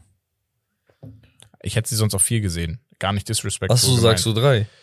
Ja, weil ich, ich Ja, sehe ich, könnte sie, ich könnte sie auf drei sehen. Sie könnten auch den zweiten schaffen, wenn die alle Spieler, die da neu reinkommen, fitten. Was unwahrscheinlich ist, aber wenn es passiert, dann kann man sie auch auf Digga, zwei ich glaube, sehen. guck mal, ich glaube tatsächlich, Korea wird mies unterschätzt. Also nicht von dir, nicht von dir. Du meinst schon diese Ja, ja. Aber ich glaube, die werden krank unterschätzt. Digga, die Abwehr mit Kim Min Jae, kannst ehrlich, kannst dich mit deinem Meniskus und mich mit meinem Knie da noch aufstellen, ne? Wir würden was machen. er, ist, er ist so ein Leader. Dann hast du äh, Lee von äh, Mallorca, okay, der im, auf der 10 bisschen was machen kann, einen Son bedienen kann. Dann hast du noch äh, Juan Hee-chan, der beim HSV Leihbasis mal war und dann Mhm, Wolverhampton. genau aktuell bei Wolverhampton ganz, ganz gut spielt eigentlich in der Prem. Die, die haben da ein paar Spieler. Es ist halt sehr starlastig. Du, du erwartest sehr viel von deinen Stars, aber das sind halt alle Spieler, die wirklich Spieler an sich reißen können. Ja, man muss sagen, ein Heung-Min Son liefert ja auch immer, immer bei äh, Korea. Wenn ich gucke, Korea hat gespielt und ich gucke, die haben gegen jemanden gespielt und die haben auch ein Tor gemacht, ich gucke Son. Ja, Immer Son. weil da sechs Sons in der Mannschaft sind. Nein, immer Heung-Min Son. Okay, so, ja, ne? das ist was anderes. So. Also, das muss man sagen. Das, das muss man hoch anrechnen, dass er wirklich für sein Land performt. Man muss natürlich auch faktisch und realistisch sein, dass ein Uruguay mit einem Darwin Nunez, Diego Rossi, einem Valverde, einem, keine Ahnung, Bentancur, der gerade durchdreht, einem Araujo und Der ja verletzt ist, gesehen. aber ja. Also mit diesen Spielern sind sie halt nominell natürlich die viel, viel bessere Unangenehmes Team, einfach Selbst südamerikanisch noch, ne? Ja. Deswegen, also für mich Ranking Portugal, Uruguay, Südkorea, Ghana. Weil ich, wie gesagt, für mich ist Ghana, das ist, das muss mich überraschen. So, und das ist Deswegen- das Ding. Also, dadurch, dass so viele neue Spieler reinkommen, ist da ein fettes Fragezeichen. Aber Ja. das Fragezeichen kann auch super schnell zu einem Ausrufezeichen werden. So, weißt du, du, Ja. du, wir können es halt noch nicht kategorisieren, weil muss ich halt sehen, was soll ich machen, so, weißt du? Und ich gucke mir jetzt nicht jedes Das Freundschaftsspiel kann halt so äh, zu so einem Kamerun von So, damals werden. Das meine ich. Dass sie, es kann auch sein, dass die deswegen, zack, Riesenpotenzial haben. Mhm. Weißt du? Vielleicht ist ein Iñaki da heftig, weißt du? Ja, ja. Aber ja. Das ist ähm, so mein Ranking. Obwohl ich sagen muss, Portugal tut sich in Gruppenphasen echt schwer. Ich würde sagen, Rommel, guck mal, am 20.11., wenn ich mich nicht irre, ja, beginnt die WM. Mhm. Das heißt, wir haben noch ungefähr, ich glaube, ja, Pi mal Daumen sieben Termine oder so, okay? Podcast-Termine. Ja. Das würde für mich heißen, wenn es acht sind, umso besser. Aber ich würde sagen, wir machen Woche für Woche eine Analyse. Kannst du auch Nein sagen, ne? Ja. von den jeweiligen Teams und Nationalmannschaften, wo wir dann beispielsweise aus, sagen wir, Gruppe A mit Senegal, Niederlande, Ecuador, Katar, sagen, okay, als Spiel vielleicht noch Niederlande, gucken wir uns die All-Time Niederlande-Mannschaft an und wir stellen die zusammen oder so. Ja. Weißt du, dass wir so geschichtlich auch vielleicht einen Kontext kreieren oder so, dass wir mehr in Richtung auf jeden WM Fall gehen. interessant. Ähm, wie das Ganze wird, ob wir das so machen oder irgendwas anderes, äh, das, das seht ihr dann. Aber dass ihr schon mal gewappnet darauf seid, dass wir ein Ganz- bisschen WM-Content mehr machen. Ja. Und eine Sache muss ich sagen, äh, ich habe letztens bei Spotify so eine Best of äh, 90s und 2000er so Playlist, ne? So, Ja. aber auch so nicht nur R&B Hip-Hop oder so, sondern so ein bisschen gemischt. Aufschlager und so. Auf einmal kommt Herbert Grönemeyer, Zeit, dass sich was dreht. Digga, das ist das geilste Direkt Lied, Gänsehaut bekommen. Digga, das ist das geilste Lied, was geht. Das und Waving Flag, Digga. Wahnsinn. das, das war nur kurz so, ist mir gerade Und Olli Pocher, Digga, DFB-Song. Lass mal. Ja. Ach so, für dich nochmal äh, Spieler, ju- junger Spieler des Turniers? Ja, ich würde ähm, tatsächlich, Oh, Vin zählt Vinicius noch mit rein? ja, Ja, okay, er hat noch kein großes Turnier gespielt. Ja, stimmt, ne? Boah. Aber ich glaube, Vinicius wird. Nee, sage ich jetzt nicht, Digga. Am Ende kriege ich Hate. Am Ende wird's ein TikTok-Ausschnitt und die Ja, Leute ja. reden durch. Ähm, und Wes ist auch immer so einer, der stellt uns so Ja. blöd da, Alter. West, du Wichser. Spaß. nee, ich denk ähm, Bellingham. Bellingham, okay, ich sag Musiala. Digga, Äh, aber Musiala, äh, Lass selbe stehen, Situation stehen wie lassen. Bellingham. Ja. Aber er bei ist, Bellingham hast du gesagt, das wird Musiala, untergehen. Musiala sticht mehr heraus. Nein, aber das Doch, stimmt nicht doch, immer. Das stimmt. Nee, aber, bei DFB jetzt ja, nee, auch doch. nicht. Komm. Aber hast du sein Dribbling gesehen? Ja. Wow. Wow. ja, okay, wir gehen zu Romares Gerüchteküche. Und äh, es ist sehr Top-Team-lastig. Digga, was lese ich denn da? Ja, Wow, Digga. krank, ne? ähm, wir fangen an und zwar mit dem FC Bayern-Gerücht. Und zwar Kai Havertz soll das Interesse vom FC Bayern geweckt haben. Sie suchen einen Stürmer. Er wird wahrscheinlich Stürmer dann spielen bei Bayern, so wie es sich Digga, angehört ich hat. kann mich damit nicht anfreunden. Nee, ich auch nicht. Stürmer Aber ist. er, es ist ja noch Konkurrenz da äh, seitens äh, Harvards, weil sie ja auch Harry Kane sehr lange ähm, haben wollten oder immer noch auch so ein bisschen auf Harry den Kane wäre einfach, also Wär bei Bayern ne? geil, ja. Ähm, das ist das eine Gerücht. Kai Havertz zu Bayern. Lionel Messi zu Barcelona. Ja, sie wollen ich ihn gelesen. zurückholen. Ähm, Und der soll wohl seinen Vertrag noch nicht, also äh, noch nicht damit spielen, dass er den verlängert oder so. genau. Fänd ich gut. Weiß nicht. Also, aber auch nur, wenn Barcelona wirklich eine gute Saison Digga, spielt. voll der Quitter, da wo scheiße ist, geht er weg und dann, wenn's gut ist. Ja, na und? Nein. Nein, alles Macht gut. Spaß. Ja. Ähm, dann ein spannendes Gerücht hatten wir bei uns in der Gruppe auch gehabt. Äh, ein Kunku soll bei Real Madrid auf dem Zettel stehen. Ja, alles was französisch ist und laufen kann, wird da in den Fokus Ja. gestellt. Also ein Kunku geiler Spieler im Real Madrid Dress in dem Spielsystem schwierig für mich. Also persönlich jetzt gerade so spontan mal gedacht. Der, der, der, die spielen 4-3-3. Ja. Okay. In der Sturmspitze sehe ich einen Nkunku einfach nicht. Sehe ich nicht. Also Ja. für, für mich. Aber ich habe auch eine andere Präferenz. Kann sein, dass ihr da draußen denkt, nee, ey, ganz ehrlich, ich mag den Spiel. Ich, für mich muss ein Stürmer 1,84 Minimum sein, groß sein, Kopfballstark auch, ein bisschen physisch, Ball Ja. abschirmen, mit dem Rücken spielen können. Für mich ist das der klassische Neuner, Mhm. weißt du? Und er ist halt mehr über Technik, Dribbling. Oh, er kann halt perfekt. Er kann das perfekt. ja, zumal Real Madrid immer für Stürmer bekannt Ja, war. das heißt, im Sturm sehe ich ihn nicht direkt. Das heißt, okay, bleibt nur noch die Doppel-Acht, die da besetzt ist, ne? Acht oder so eine ja, halbe oder, Zehn. Ja, oder am Flügel halt. ne, Aber Ja, auf dem Flügel ist er ein bi- bisschen noch zu langsam, glaube ich. Vor allem, wenn du einen Rodrigo und Vinicius Mhm. hast, dann hol den richtigen Flügel noch. Ja. Ähm, und im Zentrum könnte sein, dass sie da irgendwie Team Frankreich aufstellen wollen mit Kamavinga, Chouameni und ihm. Das heißt, dass, äh, die Rollen werden auch gut aufgeteilt. Chouameni auf der 6, der eine wirkliche 6 ist. Kamavinga, der wirklich ein Box-to-Box-Player ist. Und ein Nkunku, der wirklich als Zehner, Stürmer, hängende Spitze. Wäre was, ne? Also hätte so von der Aufteilung wäre es wie Casemiro, Groß, Modric fast. Fast, ne? ja. Fast. Ähm, ja, wär, Ja, geile, also geiles interessantes Gerücht Gerücht, ja. Äh, auch ein interessantes Gerücht. Ruben Neves steht beim FC Barcelona auf dem Zettel. ja, einer der größten Spieler im Schatten der großen Namen, Digga. Also wirklich, für mich ist das ein Star. Ein Starspiel. Also, gut, wenn, ne? wenn wir über einen Also wenn wir- Declan Rice 80 Millionen reden, Digga, und er hier mit, weiß ich nicht, 45 rumguckt, was nicht schlecht ist, das ist kein Vergleich. Ich finde, der ist mindestens auf Augenhöhe. Der hat schon Und das, wahnsinnig nur weil der Typ kein, ne? ja, nur weil der Typ kein Engländer ist, Digga. Der Typ war, er war das doch, der damals aus ähm, hier Porto, war er Porto? Ja, ja. Vom Porto, Porto. jeder wollte ihn und der Typ ist freiwillig in die zweite Die Liga gewechselt. gewechselt, genau. Also überleg mal, was der Typ für ein Mindset haben muss. Entweder er war schlecht beraten, aber letzten Endes ist der Plan aufgegangen, das heißt, war nicht schlecht. Ja.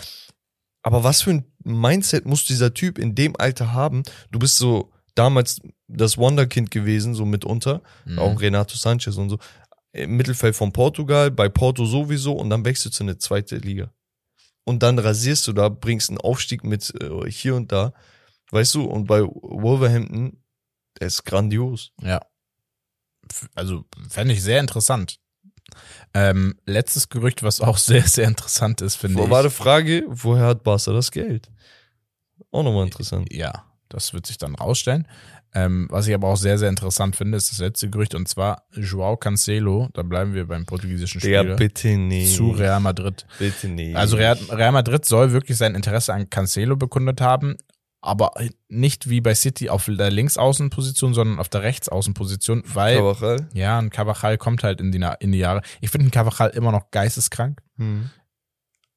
Ja, Ein- da bin ich ja bei dir. Ne? Ähm, Das sag ich immer wieder. ein Spieler, den, wo ich sagen würde, wenn ich einen Rechtsverteidiger brauche in großen Spielen, dann stelle ich einen Cavachal dahin.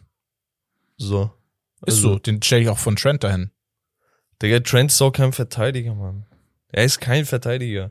Aber ist nicht Thema. Ähm, Ca- Cancelo sehe ich da. Also das ist, Irgendwie das schon, ist ne? genau, also er ist königlich an sich. Ja, zumal, ja, Real Madrid immer wieder einzelne Portugiesen hatte. Mhm. William Carvalho, Pepe, Ron Cristiano Ronaldo, Fabio Contrao, äh, Figo. Figo. Also, Also ja, das passt schon. Also irgendwie passt das. Und wirklich, Real Madrid hat die letzten Jahre ihre Transferpolitik ein bisschen geändert, dass sie gesagt haben, ey, wir holen jetzt mehr junge Talente. Ja. Aber sie finden da immer wieder die Balance, dass sie sagen, okay, wir holen aber mal einen Alaba rein, der schon alles gesehen hat. Ein Rüdiger war so ein Dingstransfer, ähm, so for free, deswegen musst du da einfach ein Fuchs sein, ein Fuchstransfer. Aber ein Cancelo ist dann wieder so ein Spieler, wo du sagst, Digga, etabliert, der gibt der, dem Kader nochmal einen Boost, ein Upgrade, weißt du, plus du kaufst ja, Real Madrid macht das immer, du kaufst ja tatsächlich Märkte auf, weißt du? Ja. Die ganzen Fans, die da sind und sonst was, das gehört auch nochmal dazu. Machen die schon clever, machen die schon clever. Ja, es ist echt interessant.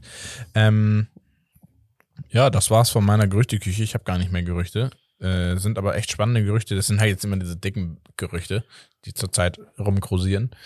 Ähm, ich bin mal gespannt, was da so nach der WM noch so passieren wird. Da wird's interessante Gerüchte geben. Und auch Gerüchte, wo wir sagen, das muss echt passieren. Ja. Ich würde sagen, wir gehen dann einmal rüber, noch zu Becks Q&A, ganz, Ja, ganz schnell, aber ganz wir schnell. haben nicht viel Zeit. Ähm, JN-BRS07 fragt, Frankreich Nazio oder Brasilien Nazio aktuell besser? Brasilien. So klar?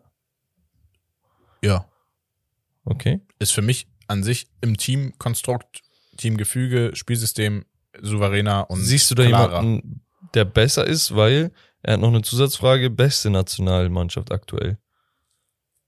Brasilien. Okay, krass. Für mich. Ähm, ja. Okay. Nee, also vollkommen verständlich. Ähm, Frage von EU unten Strich 8. Ist Müller noch gut genug? Sollte Kimmich auf rechts in der Nationalmannschaft spielen? Das war die Frage. Ähm, ja, ich glaube, jetzt ist ein Kimmich zu gut auf der 6 oder im Zentrum geworden, dass du ihn einfach auf rechts stellen kannst. Ja, das Ding ist, du hast halt im Zentrum mehr Alternativen als rechts. Du Ja, kannst immer noch mit Gündor Groß und weiß nicht, selbst, selbst mit einem Musiala zurückgezogen, so als so acht, Ja. weißt du? Ist die Frage, macht er seinen Job dann aber auch so gut, wie er ihn mal ursprünglich gemacht hat auf rechts? Nachdem er so lange nicht mehr da gespielt hat. Ich glaube, der Typ, also guck, Ich, ich, ich, glaub, traue es ihm zu. Ich würde behaupten, der wird da auch abreißen. Es gibt halt Spieler, die spielen nicht Position oder Fußball, sondern die spielen Gewinn. So, Ja. weißt du, also den kannst du auch als Stürmer aufstellen und der wird da irgendwie noch einen Assist rausholen oder so, se- selbst wenn er nicht knipst. Also irgendwie wird er Wege finden, dass man. ja, ja. Also Kimmich bald äh, im Tor Und sogar. ein Müller, und ein Müller, also viele tun sich schwer mit einem Müller auf die Bank. Ich persönlich kann sowas verkraften, aber ich finde, ein Müller gehört irgendwie dann doch für, das, für den Spirit und für diese Intelligenz, diese Spielintelligenz auf dem Platz. Ich würde da eher immer ein, stand jetzt immer noch eher ein, ein Sané oder ein Gnabry auf die Bank setzen, als dass ich einen Müller auf die Bank setze. Ist Ja. meine Meinung, aktuell noch. Okay. Ähm, Finn untenstrich 44 fragt, und das ist so, die Frage ist so Faust aufs Auge, finde ich, weil du genau so ein Typ bist eigentlich, der sowas fragt. Prime Sydney Sam oder Prime Juan Arango, Digga? oh, eigentlich müssen wir mit Sidney Sam gehen als Hamburger. Ja, Aber ich gehe mit Arango. Der war schon wild. Arango war schon, hat er nicht auch diese Killerfreischüsse? Ja, ja, Digga? diese, seine Freischüsse waren geisteskrank. Sidney Sam halt schneller Spieler, hat eine sehr, sehr kleine Prime-Phase nur gehabt, ähm, wo er wirklich echt gut war. Nationalspieler, glaube ich, auch geworden, äh, kurz. ja, Aber ein Arango war für mich mehr Bundesliga-Legende. ja. Nee, nee, ist schon, ist schon richtig. Dann X Lorenz X02 fragt, habt ihr überlegt, äh, mal einen Fußballer einzuladen? Ich glaube, an sowas arbeiten wir langfristig natürlich. Ne? Ja, also, genau. Wenn, der, Also- wenn der Podcast und Ja. die Reichweite groß genug ist oder vielleicht über die Connection aus der Community, wenn ihr hier oder da einen sehr, sehr talentierten Jugendspieler oder auch einen Profi kennt, Digga, warum nicht? Ja, oder auch Fußballerin, ne? Kann Ja. Auch, ne? Also da Ja. haben wir, wir, wie gesagt, wir, wir äh, folgen auch oder uns wird auch gefolgt von ne, einer Nationalspielerin zum Beispiel, liebe Grüße. Ähm, sowas immer gerne. Also klar, das Ziel sollte irgendwann sein, auch mal ein paar namhafte äh, Fußballer oder Fußballerinnen hier im Podcast vertreten zu haben, Ja. weil es dann einfach nochmal geiler ist, jemanden aus der Praxis, klingt ein bisschen theoretisch, aber aus der Praxis hier sitzen zu haben, den wir aber gar nicht so ausfragen, ja, wie ist das eigentlich, äh, sondern den wir einfach hier mit reinholen, als wenn er ein sehr guter Freund wäre. Ja, da, das, das ist genau ein Ziel einfach von uns. Ähm, und Tom SNN fragt, gibt es ein FIFA 23 Turnier? Tatsächlich habe ich noch nicht dran gedacht, aber geil, dass du das erwähnst. Wir spielen ja, Herb und ich sowieso FIFA 23 auf äh, Hardcore gerade, ähm, Pack-Openings und ein bisschen Kleingeld. Pay to win. Herbert nicht, aber du ja. Ja, ey, Herbert hat auch die teure Version geholt. Nee, wenn ihr Bock habt auf mehr FIFA-Content, dann checkt einfach Twitch ab, folgt da einfach. Also man kann es überlegen, dann ein Live-Twitch-FIFA-Turnier vielleicht zu machen. Genau. Ähm, aber falls euch das interessiert, Glocke einschalten oder was auch immer, wie das Genau. da geht. Äh, und dann sehen wir uns da. Und unten Strich Noel Now sagt, echt cooler Content mit Daumen nach oben.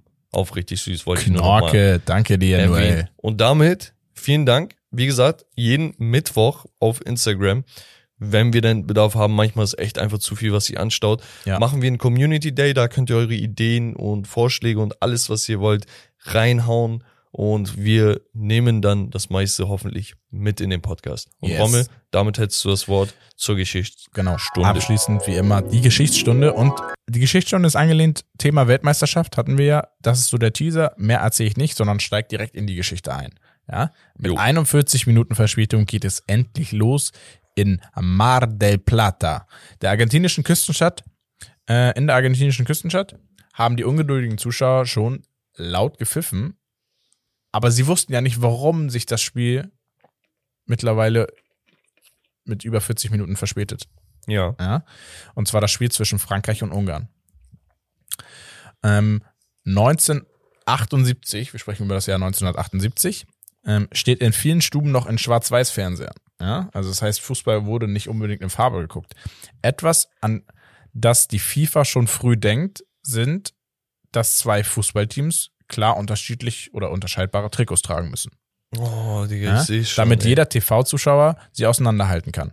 Im Februar wendet sich der Weltverband daher an den französischen und den ungarischen Verband in einem Schreiben, wo er anordnet, Ungarn soll im roten Heim, Frankreich im weißen Auswärtstrikot auflaufen.